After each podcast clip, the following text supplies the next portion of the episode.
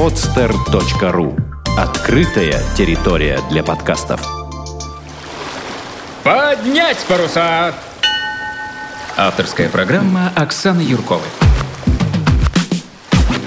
Привет, мариманы и мореходы. Вы слушаете подкаст «Поднять паруса» на podster.ru и его ведущую Оксану Юркову. Мы говорим о доступном парусе. Все наши подкасты вы сейчас можете послушать и скачать в iTunes. Скачивайте и ставьте 5 звездочек, если вам подкаст понравился. Голосуйте за свободное, доступное море. Многие считают, что для занятий парусом необходимо иметь собственную яхту. Это далеко не так. Есть клубы с общественными яхтами. Бывает, что яхты набирают команду, и так можно присоединиться к парусу. Сегодня мы поговорим с человеком, у которого есть своя яхта. Насколько целесообразно в России иметь парусное судно? Наш гость – капитан и владелец яхты «Умница» Михаил Соловьев. Он один из немногих капитанов в Санкт-Петербурге, который имеет богатый опыт крейсерских походов. Михаил, добрый день. Здравствуйте. Ну вот я сразу хочу задать вам вопрос в лоб. Вы, вероятно, очень богатый человек, если у вас есть собственная яхта. Нет, к сожалению, это очень-очень не так. Первое, это вот наше общество э, на данный момент развития, будем говорить вот так. Вот. Они думают, что так, э, что человек, если имеет яхту, то, значит, как минимум друг Абрамович. Вот. Но это очень-очень не так. И когда их вот этим людям, которые начинают разъяснять, объяснять, что, к примеру, говорят, ребята, у вас дача, дача, ваша дача э, стоит в 10, а то и в 100 раз бывает больше, чем э, у некоторых яхт. Раз. И плюс вы налоги платите и все остальное платите не знаю, в сто раз меньше, чем человек, который э, имеет яхту. А люди, которые имеют яхты, яхты, их вообще надо, вот, по-моему, чуть не на руках носить. Потому что это такой тяжеленный, будем говорить, и моральный, и материальный труд, материально нужно вкладывать, что ну, пока наше общество, в принципе, не созрело, начиная от домохозяек, э, чиновников и властей, и, завис... и и в зависимости от этого, вот то, что я сказал, издаются законы таким образом, что просто вот именно яхтенный спорт, вот, э, водно-моторный спорт, они, будем говорить так, э, загоняют в тупик. Хотя в нашем Санкт-Петербурге те же чиновники, все властители бьют себя в грудь и говорят, что вот у нас морской город, мы там, значит, вот все эти моряки. На самом деле все наоборот. Они готовы запрещать, запрещать, запрещать запрещать. Если только по воде, я когда-то был президентом яхт-клуба, только по воде у нас, будем говорить, контролирующих органов по воде угу. около 10. И ни одна организация, ни одна организация не э, берет никакой ответственности, вообще не отвечает ни за что. Ну, чтобы, например, получить аренду э, земли э, яхт-клубу, тому же Геркулесу, там, Центральному, там, ВМФ, без разницы. Там. Нужно пройти огонь И вот эти Адиды здесь только по воде. Угу. Вот. И они, каждый чиновник э, мыслит примерно одинаково. Главное не разрешить, пока сверху кто-то не надает, чтобы я могу тогда разрешить. Ну, может быть, боятся чего-то. Может они, быть, они... Боятся, боятся э, э, все чиновники боятся именно вот яхтенных стоянок, они потому что не знают, что это такое. Вот, вот. Самое вот этого, главное, собственно... вот с этого все и начинается, понимаете? И э, я еще раз повторяю, что когда кому скажешь, что это яхта, то сразу на тебя говорят, ты очень богатый человек. Я привезу, приведу такой очень маленький-маленький пример, два. Э, короче, к мачте алюминиевая труба, по сути дела, нужно было приварить там ну, какую-то железячку. Угу. Да. Ну, договорились с мужиками, пришли там, все, говорят, а сколько это будет? 100 рублей, все. Ну, притащили эту мачту, и сварщик, увидев это и понял, что это такое, что это мачта, так это же мачта, так это же мачта для яхты. Он побежал к начальнику, начальник прибегает и говорит, вместо 100 рублей 1200. Вот менталитет развития этого самого. И еще буквально на днях могу фамилию сказать и капитана, и даже яхту назвать. Он заказал чехол на зимнее хранение для яхт. Чехол для зимнего хранения. Значит, там э, когда он принес чертежи и все вот такое, ему, значит, оценили 130 тысяч рублей. 132, если быть точнее все. Он сделал по-другому. Он взял тот же чертеж, но послал своего помощника и сказал, иди, говорит, в эту контору, и сколько они тебе, говорит, сделают этот же чехол, но скажи, что это мне на даче сарай прогонил, его надо закрыть. Они мы назначили цену 28 тысяч, и еще сказали, мы за 2 тысячи его вами сам, сами накроем, закроем. И когда они сделали, пришли, сказали, так это же яхта. А какая разница? Ну, или, уже, или... наверное, сам факт того, что человек обладает яхтой, это демонстрация какого-то социального статуса и финансового определенного э, ну, дохода, да? Это так думают все. На самом деле это не так. Ну, на самом деле, вот когда ну, я часто бываю в Финляндии, угу. вот там в маринах э, летом совершенно не протолкнуться. Причем не какие-то там супер дорогие и супер яхты, мега яхты стоят. Нет, такие семейные круизеры там на четырех, там на шестерых человек, э, семейные пары с мелкими детьми, Абсолютно. с собачками, с кошечками. Да. Вот, и я уверена, что как бы там нету такой проблемы, как у нас. То есть мы еще, еще раз повторюсь, мы еще наше общество не доросло. Когда-то, э, буквально 20 лет назад, э, э, ну, основное население помнит, что у кого был, например, «Жигули» автомобиль Запорожец, на него смотрели как тоже на очень богатого человека. Понимаете? А теперь, сами понимаете, кто будет ехать на Запорожце, на стареньком, как на него будут смотреть. Потому что вот и, и вопрос в том, что в связи с тем, что сейчас мало очень яхт, и каждый думает, что он очень богатый и такой розетки, а если бы был точно такой же рывок как можно э, больше этих яхт, э, как, например, в голландском городе Энхюйзен есть такой. Однажды меня занесло туда. Вот. Так там, значит, э, там было следующее. 6 тысяч яхт и 6 тысяч жителей. На каждого человека, включая да. младенца и да, старика, да, получается по яхте. Ну, где-то кто-то держит, просто рядом город, приезжает, все, но сам факт. 6 тысяч жителей и 6 тысяч яхт. Вопрос. В каком-то маленьком городе? В малюсеньком голландском городе. Ну, голландцы вообще там везде лес яхт. Они уже не то что фанатики, они э, это... это э, образ жизни такой? Это образ жизни, да. Это вот голландцы, это да. Я считаю, что из всех европейских мое мнение лично, из всех европейских вот их сменов э, отношений к морю, голландцы самые трепетные, наверное. Они там будут тебе шлифовать, чтобы блестело, чтобы красиво, чтобы это вот, ну, вот да. Они, ну, я, ну, ну, и они мореходы самые-самые. Ну, так история, история-то мореходство откуда, собственно, да, начиналось голландцы, в том числе, голландцы. да. А, вот на самом деле-то, а, если говорить об олигархах, да, а, будет ли олигарх держать яхту в России? Или нет? Ну, наши, наверное, нет. Почему? Потому что какой бы он ни был олигарх в России, ему держать просто очень невыгодно. Просто очень дорого. То есть даже олигарху, получается, да, дорого да, в России да, держать да. яхту? Будем говорить так. Даже олигарху будет дорого. Проще Финляндии. В Финляндии, вот... например, к примеру, зимняя стоянка, например, в Вымытре, в э, зимняя стоянка, вы мне поверите, я встретил одного, ну, там, Суберг Андрей такой есть, на Мирабель. Однажды встречаю его, говорю, Андрюша, сколько это стоит? Он говорит, да вот 100 евриков за сезон.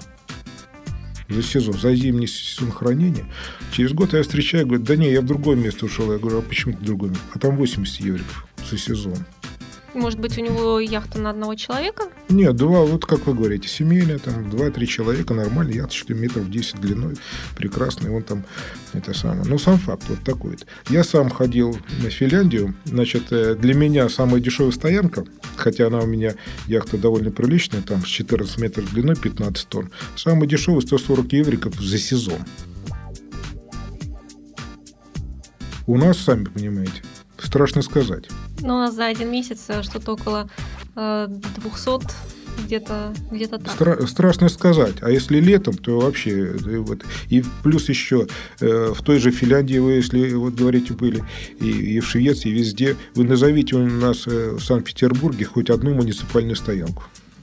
У где нас... люди не хотят, например, там спортом, они хотят просто тупо э, ставить свою яхточку, приходить в семье, чуть поплавал, поставил, поставил, поплавал там с семьей, с детишками, там с собачками, как говорите. Где? Нету Ну, у нас, честно говоря, и хорошо оборудованных яхт-клубов-то тоже Совершенно там, по верно. пальцам Да. И как только чи- начиная с чиновников, они либо запрещают, либо смотрят, а, это яхт-клуб, значит, с них аренду надо ого-го какой брать, а вся эта аренда выливается потом в стоимость. А в стоимость выливается тех же в Геркулесе, вот сейчас очень приличный развивается клуб, который и соревнования проходит, и все. Молодцы они. Вот. Я знаю, что у них вот даже де- детские спортивные эти самые... Секции. Секции, да. Родители какие-то деньги платят. И они еле-еле концы с концами сводят. Я с руководством, просто я знаю, руко- руководитель спра- спрашивал, э, как так он говорит, просто концы с концами еле-еле. Потому что все остальное аренда, аренда, и это самое все. Ну, потому что у нас где там да- даже дети, казалось бы. Ну, сбросьте там аренду, поставьте там что-то не бесплатно, чтобы развивалось что-то. Начиная от хоккея, э, начиная от ледовых э, дворцов, например, вот, ну, даже лед- вот сейчас зима начнется, ледовые эти самые, для детей. Везде сумасшедшая аренда. И потом удивляемся, почему на население Хельсинки э, тех же площадок хоккейных на зиму, извините, в 10, 15, а то и 20 раз больше, чем в 5 миллионном Питере.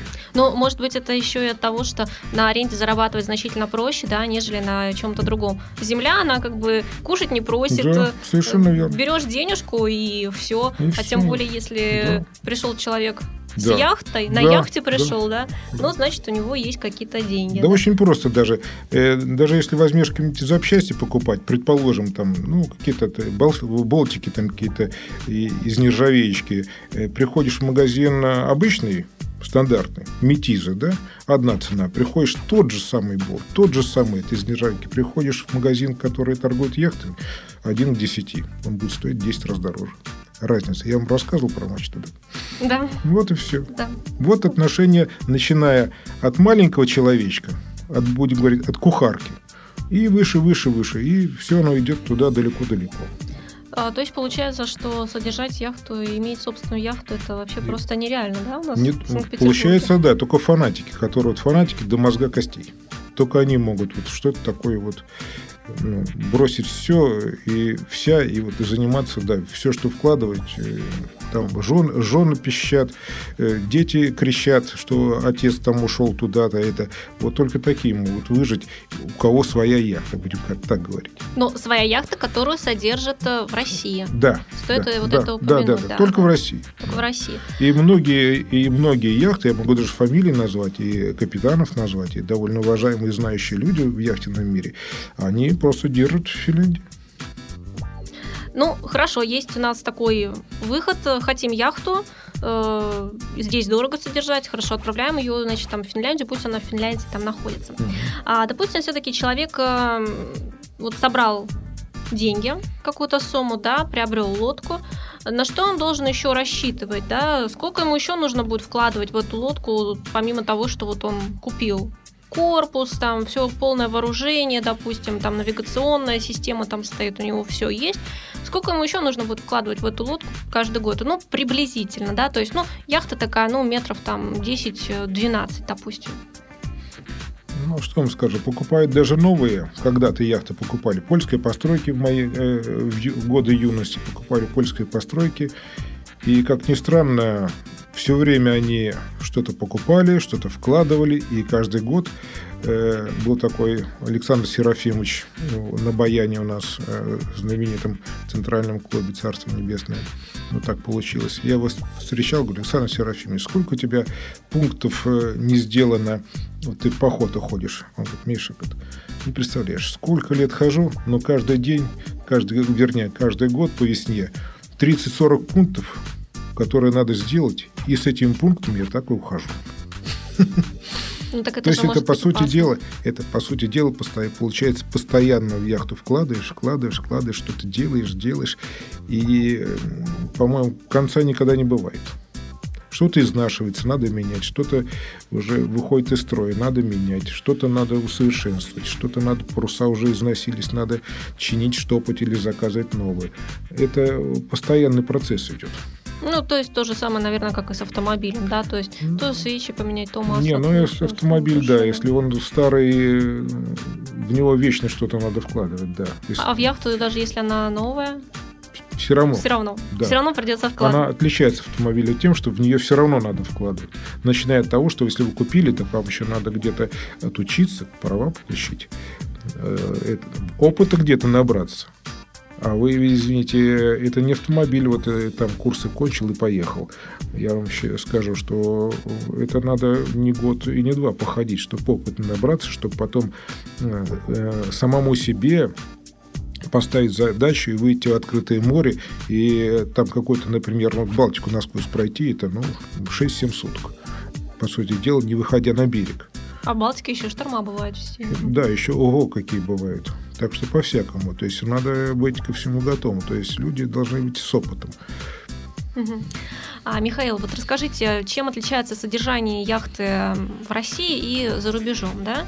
Э, Имеется в виду не в стоимости, вы уже поговорили, а именно в условиях. То есть, как ваша яхта, например, здесь содержится? Содержится. Во-первых, я ее сам содержу. Ну, бывает команда, которая у меня с годами уже сложилась, помогает содержать по весне, естественно, весенние работы, осенью, естественно, там укрыть, закрыть, почистить, приготовить. А На, зиму целый список всегда вылезает, что-то надо делать к весне. Ну, вот прим- примерно такой расклад идет. А вот хранение яхты зимнее, например, как вот отличается? Ну, хранение За рубежом и что? здесь? Ну, за рубежом там их вытащили, они зачехлились и поставили, и все. У них там есть многие, ну, многие сами ковыряются, то же самое так же. А многие просто-напросто, даже много есть фирм, у нас такого даже нету сервисного обслуживания. Они просто берут этот список, отдают эту фирму, и там за небольшие деньги они в течение зимы, например, вам двигатель переберут, там еще что-то сделают, но весь перечень работ, техническое обслуживание, так сказать, все это сделают, и вы только потом э, за запчасти и какую-то работу оплачиваете, и все.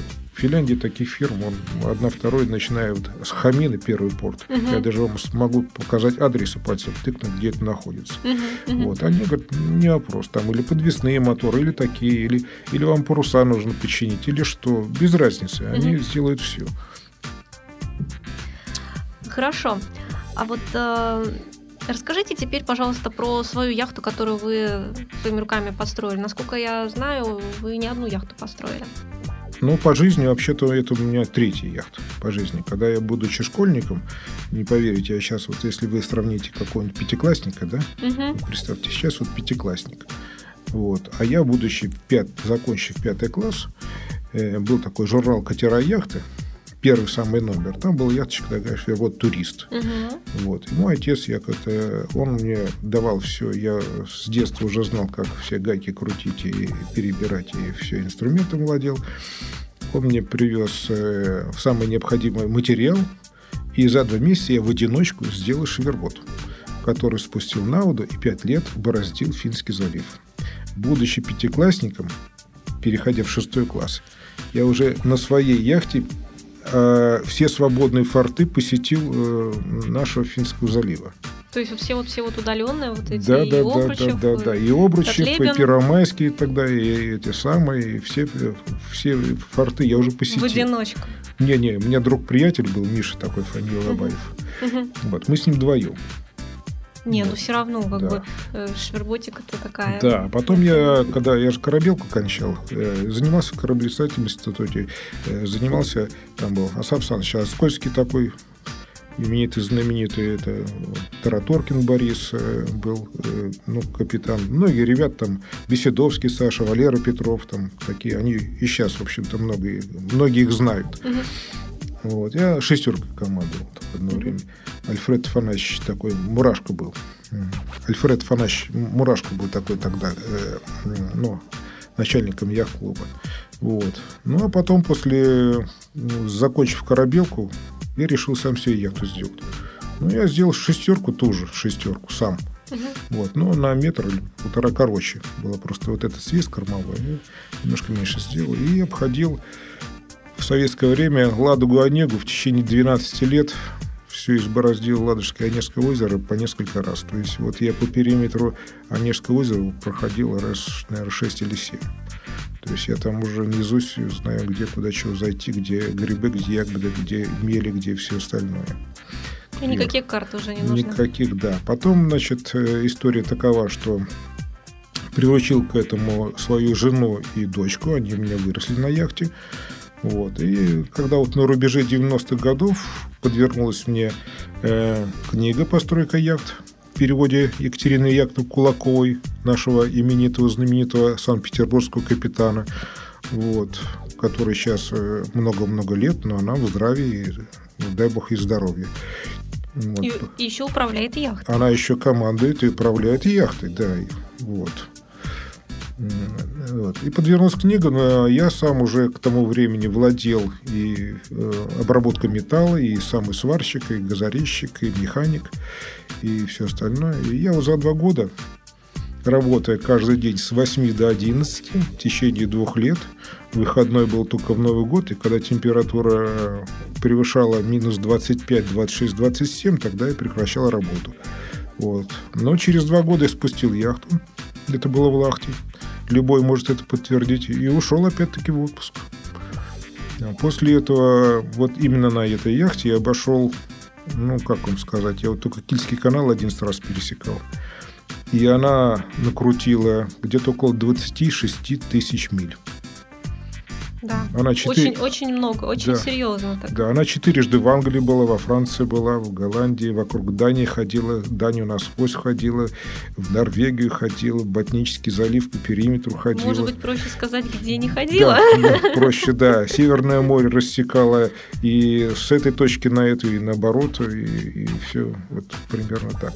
А немножко про характеристики скажите, что за яхта? А, яхта получилась? стальная, по проекту, немецкого проекта Гидро. Вот. Там, значит, 10 спальных мест, 10 спальных мест, э, водонепроницаемые переборки, что редкость вообще для яхт. И таранный отсек, и корма. И там у меня получается 4 водонепроницаемых переборки. То есть, если что, живучесть они Э, довольно приличная. А в длину вот. сколько она? Она 14 метров, сейчас она в водоизмещении около 15 тонн. Угу. Это бермудский шлюп, я насколько понимаю? Ну, это шлюп, да, это бермудский шлюп. То есть с одной мачтой? С одной мачтой, да. С косым вот. парусом? Да, с косым парусом. Главное. Ну вот, однажды мы попали из Атлантики, когда возвращались в Ла-Манш, огибая это самое, у нас э, как бы на спидометре была максимальная скорость, которую мы развили 13,6 узла. Вот. Это мы шли в Бакшток, и с Атлантики дуло и накатывалось такие волны, что... То есть очень не слабо скорость такая. Ого-го, да. Для мам... парусника Мама, не горюй, да. Были такие вещи, и зачастую, как я, как капитан, зачастую вещи были такие, что когда был такой э, царство небесное Аркадий Чихачев тоже, экс-мен всех клубов ВМФ, который ходил на океане, вот, мы с ним ходили по Балтике, и он тогда вылезал из этого самого, смотрел на капитана и говорит, а мы, говорит, через нос не перевернемся.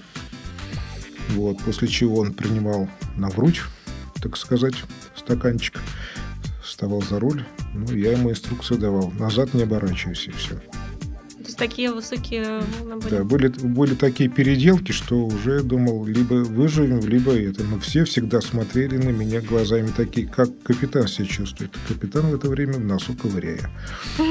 Значит, все нормально. Значит, все нормально. Спокойно еще. А, Михаил, расскажите немножко, а, чем а, крейсерские плавания отличаются от э, спортивных э, плаваний спортивных гонок, да, потому что, ну, вот, в основном все-таки у многих людей представление, что парус — это спорт, да, это спортивные какие-то вот гонки, ну, те же самые Volvo Ocean Race, которые ну, да, транслируются, да, да, например. Вот, э, чем крейсерский Ну, я бы сказал, что вот разница, я считаю, это мое личное мнение, конечно, что разница вот в спортивном, э, ну, вот, гонке, например, там, ну, драконы гоняются международные, там, еще что-то еще, там, оптимисты, да, там, ну, всякие вот классы такие, угу. олимпийские, будем говорить так.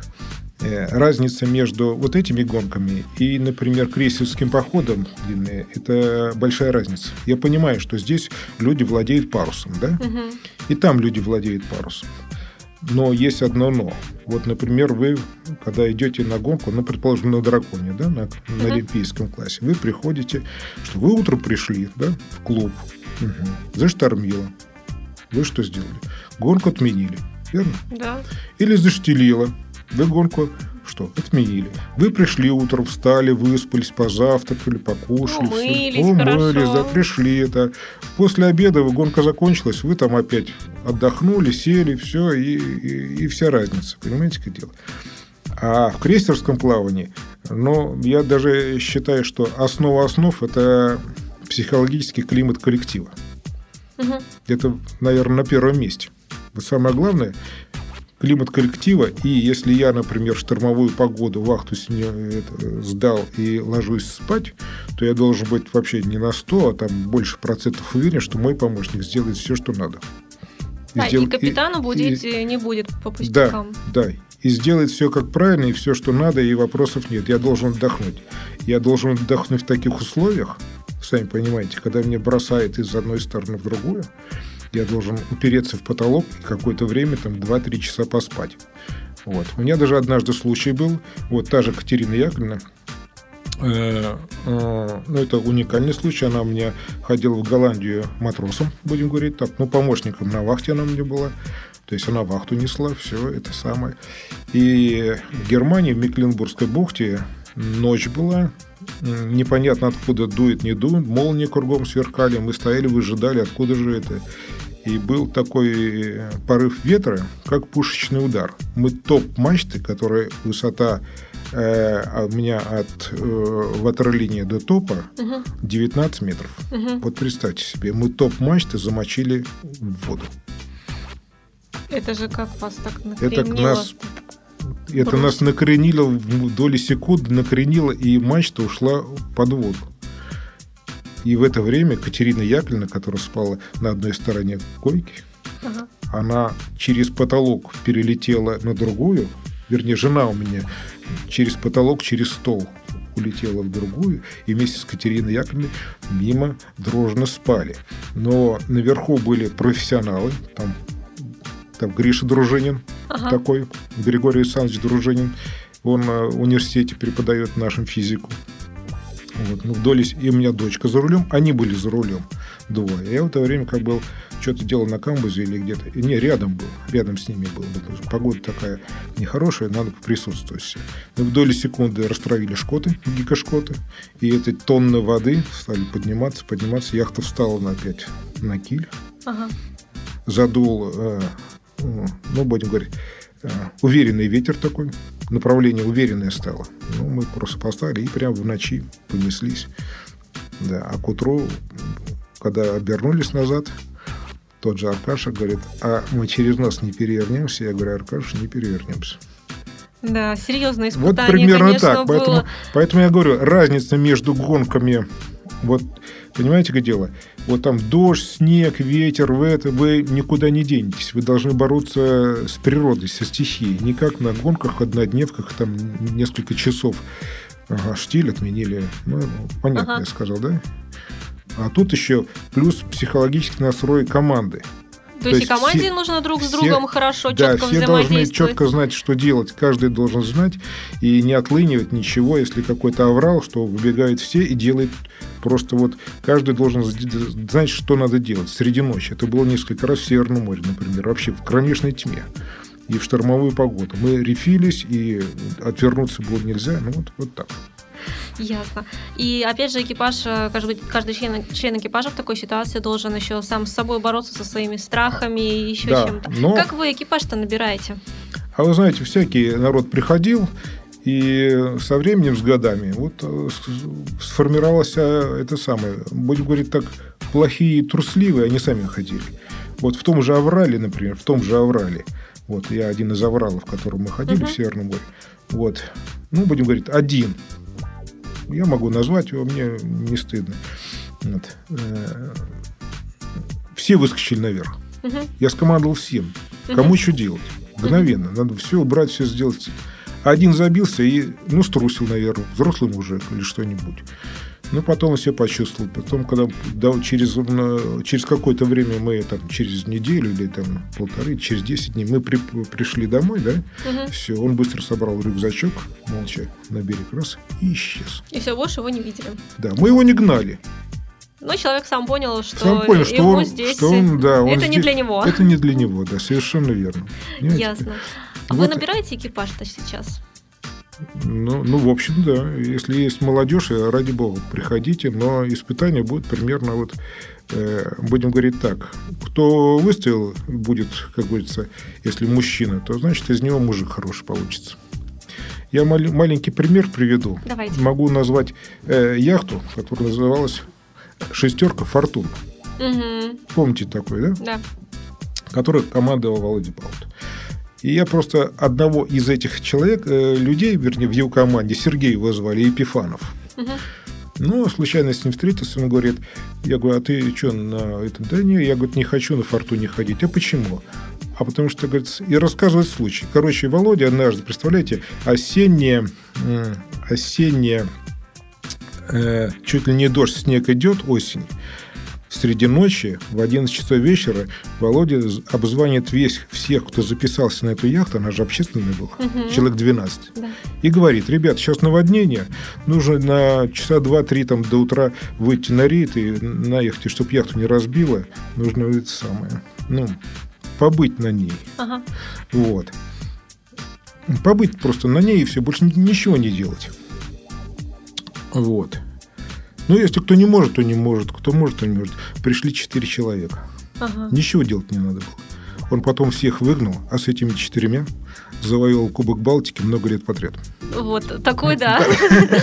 Поэтому я объясняю, как, как набираются люди. Пожалуйста, вот не вопрос, но как ты себя поведешь. Если у тебя там есть желание такое, что ты можешь э, это самое перебороть, тебя могут укачать. Есть, э, со мной люди были, которые хачат к хлам. Но они все выдержали, они все стойкие, и говорят, вот, ну, неважно, там. ну, Так что... Если найдутся, да, среди слушателей а, такие Да а, бога. стойкие, уверенные в себе люди, которые хотят а, попробовать а, пройти э, самые настоящие шторма и, и, и штили, опять и штили, же, да. да, и шторма, и штили. Это, не, это, понимаете, как дело? Это вот, если он сформируется, этот коллектив, он потом остается навсегда. Это А верно. Эти, эти люди не убегают. А кому, кому и как нужно обращаться, чтобы найти яхту умница? Пожалуйста, телефон. А вообще-то в яхт-клуб, вот бывшая Лахта у нас в Питере, там яхта умница есть. А вообще-то в конечном итоге, если вы придете в любой наш яхт-клуб, любой, начинает в МФ, в Центральный, все, и спросите, где яхта умница, вам может пальцем вплоть до того, что телефон ск- скажет. То есть найти меня в Питере очень легко. Хорошо, спасибо, Михаил. А, Сегодня мы говорили с Михаилом Соловьевым, а, одним из яхтенных капитанов, а, у которого большой опыт крейсерского плавания, а, владелец яхты «Умница», которую он построил собственными руками.